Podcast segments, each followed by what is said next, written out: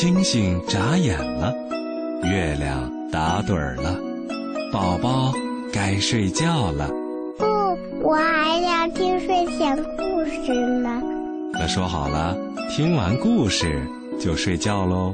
睡前故事快开始吧。睡前故事温暖呈现，每晚八点半，AM 七四七，宝贝的童话有声书为你打开。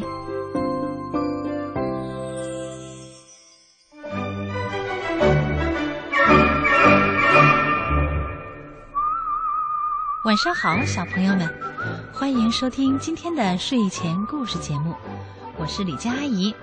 嗯，你一定早早的就等在收音机旁要听睡前故事了吧？对了，小朋友，今天呀，有一个叔叔的名字被很多人提起，大家都在学着他为人民服务，就是给别人帮助，做好事情。这位叔叔是谁？对了，我听见有小朋友说了，是雷锋叔叔。对，每年的今天呀，都是学雷锋纪念日。不过呢，李佳阿姨希望我们做好事、为别人服务，可不是今天一天的事情。好事要常常做，只要别人需要我们的帮助，那么我们就伸出双手，尽自己所能的去帮助他们。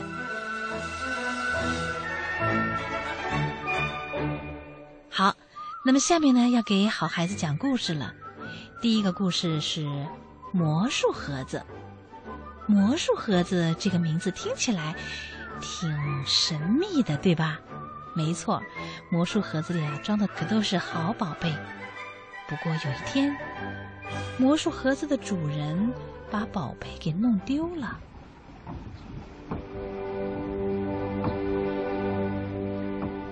在天空的云朵中，住着一些会飞的小人儿。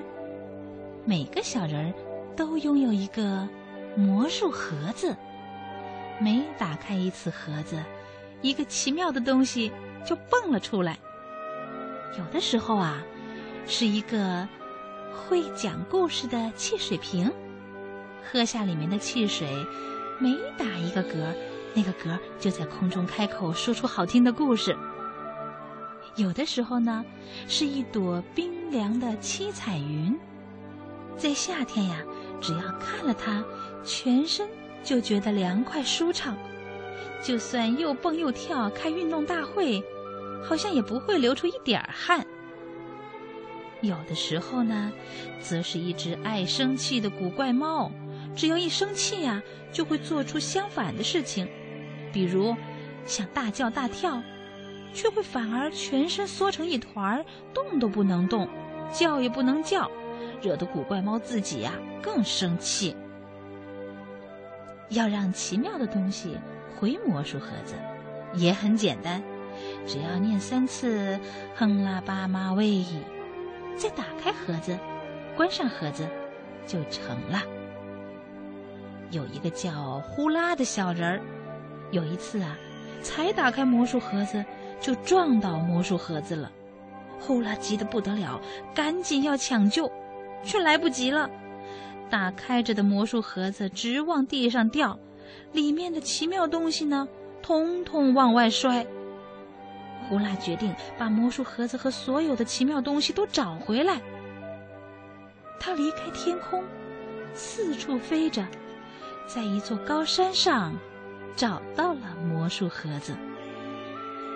呼啦的精神振奋起来，继续找那些散落的宝贝。可山谷里找不到，平原上找不到。咦，海里，海里可有了！大海里，鱼儿、鸟儿围着一条透明的大鲸鱼，大鲸鱼肚子里正飘着一朵七彩云。呼啦飞了过去。听见大鲸鱼吐着气说：“真不知哪来的好运气，飘来了一朵七彩云，啊，透心凉！吞下它，可把我多年发热的老毛病给治好了。”而且让你变得漂亮极了。海鸟们七嘴八舌的说着，银狮鱼唱歌似的缓缓念道：“透明的鲸鱼肚子里飘着一朵七彩云。”大伙儿啊，都围在大鲸鱼的身边，开启了吟诗大会。呼啦不好意思要回他的七彩云。七彩云治好大鲸鱼的热病，还带给海里生物那么多快乐呢。于是，他往别处飞。远远的，呼啦听到了熟悉的笑声，像是魔术盒子里笑声花发出来的。笑声花看起来嘛，像一朵普通的红花，可是呢，它二十四小时都开花，同时还开出一串一串的笑声。呼啦跟着声音飞到了一个城市。咦，那里的人怎么都没有笑容呢？也没有人发出任何笑声。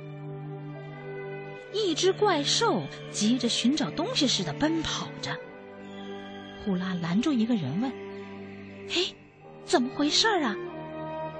那个人说：“那只怪兽专门吃笑声，好一阵子时间以来。”只要人一发出笑声，就被它吃掉，所以我们变成没有笑声的人，也忘记该怎么笑了。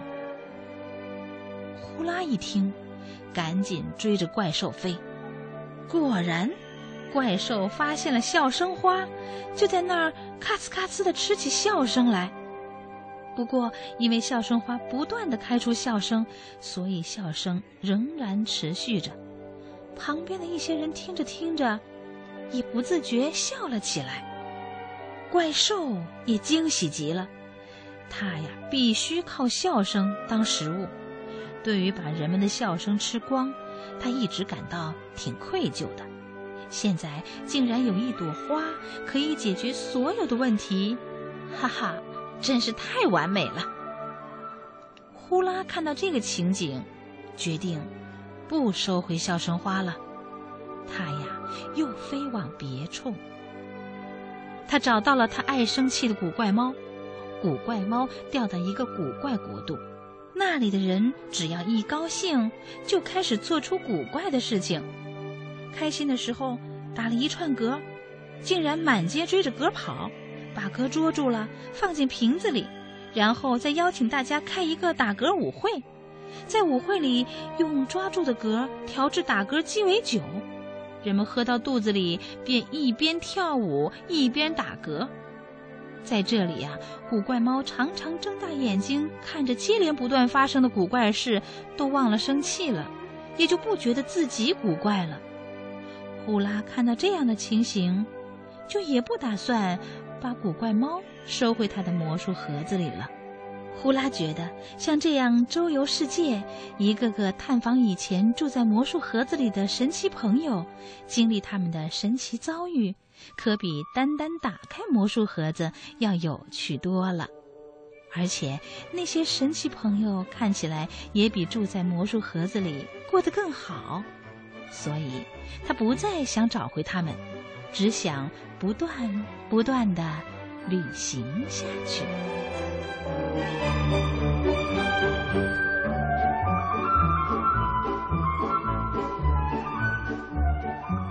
小朋友，刚才呀，你听到的这个故事是魔术盒子。呼啦打翻了他的魔术盒子，丢了他好多的东西，这些呢都是他的宝贝，所以呼啦当然想把他们都找回来了。不过，呼啦发现那些东西可以带给别人那么多的快乐，能够帮助别人，比待在他的魔术盒子里有用多了，所以呢，也就不想把它们再要回来了。小朋友，你有没有这样试过？也许把你的玩具送给一个特别特别喜欢他的小朋友，比收在自己的玩具箱里更让你感到开心啊！小朋友，刚才你听到的故事选自福建少年儿童出版社出版的周瑶平作品《收集笑脸的朵朵》。好，欢迎你接着来听下面的睡前故事《小狗的铃铛》。有一只小狗，人们都叫它叮铃当啷。怎么叫这么一个怪名字呢？因为啊，小狗的脖子上带着一个金光闪闪的铃铛，一走起路来就叮铃当啷、叮铃当啷的响。人们一听到这铃声啊，就说：“小狗来了，欢迎欢迎！”小狗到处受到欢迎，走起路来就神气起来了。它无论走到哪儿，都把铃铛摇得很响很响，为的是让大伙儿啊都能听见，好热烈的欢迎它。忽然有一天，小狗的铃铛丢了。无论它走到哪儿，都静悄悄的，没有一点声音。小狗觉得很奇怪，咦？人们怎么不理我了？小狗晃晃脑袋，一点声音都听不到了。它跳一跳，还是没有声音。哎，它又跑一跑，还是没有声音。小狗又着急又害怕，难道我把自己给丢了？这世界上再没有我叮铃当啷了，人们再也不欢迎我了，我把自己丢了。小狗一想到这儿啊，就呜呜的哭起来，哭得真伤心呐，眼泪哗哗的往外流。小青蛙一蹦一跳的来到了小狗的跟前儿，怎么了？叮铃当啷。小狗一听小青蛙还在叫它叮铃当啷，就勾起了它的伤心事。它一边哭啊，一边说：“别问了，别问了，我把自己给丢了。”小青蛙见它哭得这么伤心，就把它领到镜子跟前儿，指着镜子里的小狗说：“喏，你瞧瞧，你仔细瞧瞧，这不就是你吗？”小狗眨巴眨巴眼睛，又看看镜子里，再摇摇头，还是听不到叮铃当啷的响声，就又哭起来了。一边哭啊，还一边大声喊着：“那不是我，不是我，我是叮铃当啷。现在我听不到叮铃当啷的声音了。”我把自己给丢了，哼小青蛙呀，真拿他没办法，叹叹气，只好走开了。小青蛙走了很远很远，还听到小狗一边哭一边喊着：“怎么办呀？我把自己给丢了。”哼哼怎么办呢？瞧瞧，这只小狗还在哭呢。嗯，我把自己给丢了。哈，小朋友，小狗真把自己给丢了吗？小狗到底把什么给丢了呢？嗯，李佳阿姨可想不出来。你告诉我好吗？等着你的来信，不要忘了哟。好，我们谢谢金波爷爷，谢谢江苏少年儿童出版社的叔叔阿姨，为我们带来了这么好听的故事。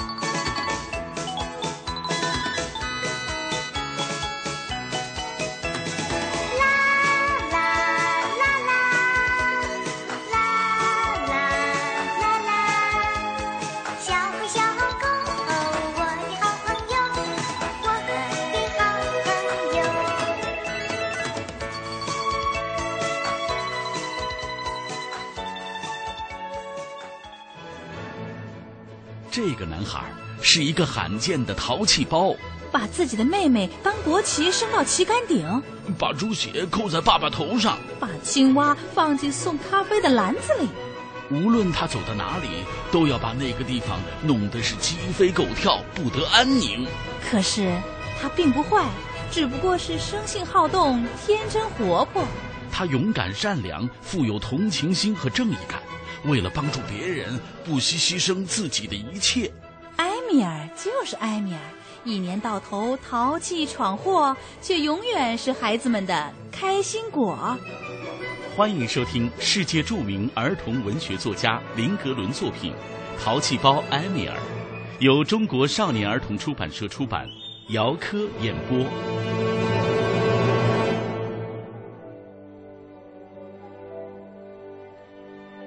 接下来的时间，我们一起再继续来听淘气包埃米尔的故事。我们知道，淘气包埃米尔喝汤的时候用力过猛，居然把汤罐给扣在自己的脑袋上了。现在爸爸妈妈带他们去看医生，这一路上啊，没少被冷嘲热讽，大家都笑话他。不过重要的是看医生，医生会是什么态度呢？真希望埃米尔头上的汤罐能够早一点取下来呀。医生没有笑他，医生说：“你好，你好，你在那里边做什么呢？”埃米尔看不见医生。但无论如何也要向医生问好啊，所以他带着那个汤罐子，深深的鞠了一个躬。这时候，通的一声响，汤罐子从中间裂开了，因为啊，埃米尔带着汤罐子的头重重的碰到了医生的写字台上。埃米尔的爸爸小声的对埃米尔的妈妈说。哎呦，完了！我的斯克朗这下算泡汤了。但是就在这个时候，医生开始了。对，不过你们还能够赚一克朗，因为我把罐子从男孩头上取下来，一般是收五克朗。现在他自己把事情办好了。这个时候，埃米尔的爸爸高兴起来。他非常感谢埃米尔自己撞碎了汤罐，从而赚了一克朗。埃米尔的妈妈说：“啊，多好啊！我们现在又赚了一克朗，我们拿这个钱买什么呢？”埃米尔的爸爸说：“哎，这里也没什么可买的，我看我们还是存起来吧。但是埃米尔可以往自己的猪形储币罐里增加五厄尔。”这样才算公平。他马上从自己的钱包里拿出了五厄尔，递给了埃米尔。猜猜看，埃米尔会有多高兴啊！他们启程回伦纳贝亚村的家，埃米尔坐在后排，心满意足。他手里头拿着那枚五厄尔的硬币，头上戴着他的帽子。看着沿途所有的孩子、狗、马、奶牛和小猪，但是埃米尔，他不是普通的孩子。你猜猜看，他又做什么了？他把那枚五厄尔的硬币塞到嘴里去了。就在他们经过小猪场的时候，从后座传来了“咕咚”一声。埃米尔啊，把硬币。给咽到肚子里去了。他还说呢：“哎呦，下去的可真快呀！”这时候，埃米尔的妈妈又重新不安起来：“我的心肝宝贝儿，我们怎样把那无二的硬币从孩子肚子里掏出来呢？我看呐，我们只能回医生那里了。”埃米尔的爸爸说：“嘿，你可真会算账啊！”为了找回乌厄尔，我们再付给医生五克朗。你上学的时候数学及格吗？埃米尔对这件事情显得很平静，他拍着肚子说：“我完全可以当自己的猪形储币罐，把乌厄尔存在家里的猪形储币罐跟存在肚子里，我觉得完全一样，因为谁也没办法把钱从我这里拿走。”但是埃米尔的妈妈不肯让步。她要带埃米尔回去找医生。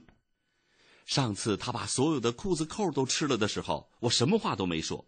但是啊，这五二的硬币太难消化了，我担心小埃米尔会出事儿的。妈妈的话把埃米尔的爸爸给吓住了，他把马车掉了个头，重新回到玛丽安娜隆德，因为埃米尔的爸爸也很担心自己的儿子。他们匆匆忙忙跑到医生的身边，心都跳到嗓子眼儿了。医生问他们。你们忘了什么吗？哦，呃，没有，没有，只是埃米尔啊，刚才咽下去了一枚五厄尔的硬币。如果花四克朗，或者再多一点儿请医生给他动一个小手术，那么你还可以留下那五厄尔。这时候，埃米尔扯了一下爸爸的大衣，小声说：“你别卖好，那是我的五厄尔。”瞧瞧这个淘气包埃米尔，是不是够调皮的呀？小朋友，你也这样吗？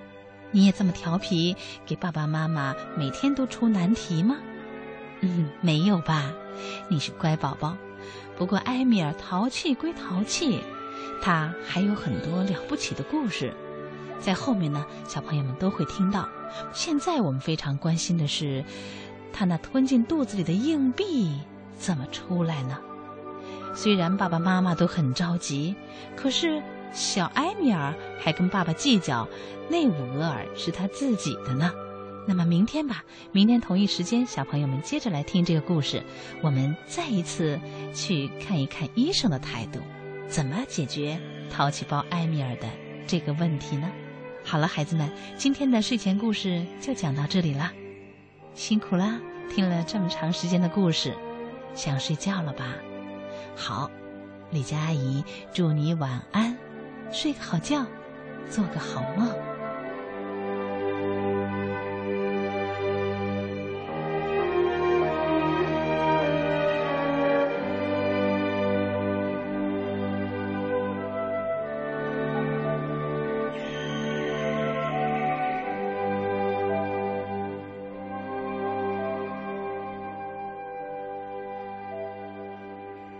宝贝儿们，听完今天的睡前故事节目，你有什么话想对李佳阿姨说吗？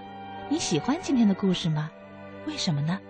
欢迎小朋友们通过发送邮件到 s q g s at c n r 点 cn 来参与节目。睡前故事节目每天都会产生一名幸运小听众，所以请小朋友们积极的参与互动啊！没准儿啊，今天的幸运。就属于你呢！中国儿童艺术剧院最近呀，又有精彩的剧目可以欣赏了。幸运小听众将会获得由中国儿童剧院提供的十二个月的亲子观摩券，小朋友们可以带着你的爸爸妈妈一起去观剧。今天的故事就讲到这儿了，小朋友。欢迎你和爸爸妈妈与睡前故事栏目互动，搜索新浪微博“李佳睡前故事”，留下你想说的话，发送邮件至中国广播网睡前故事专用邮箱 sqgs at cnr 点 cn。睡前故事，明晚八点半 AM 七四七，李佳阿姨等着你。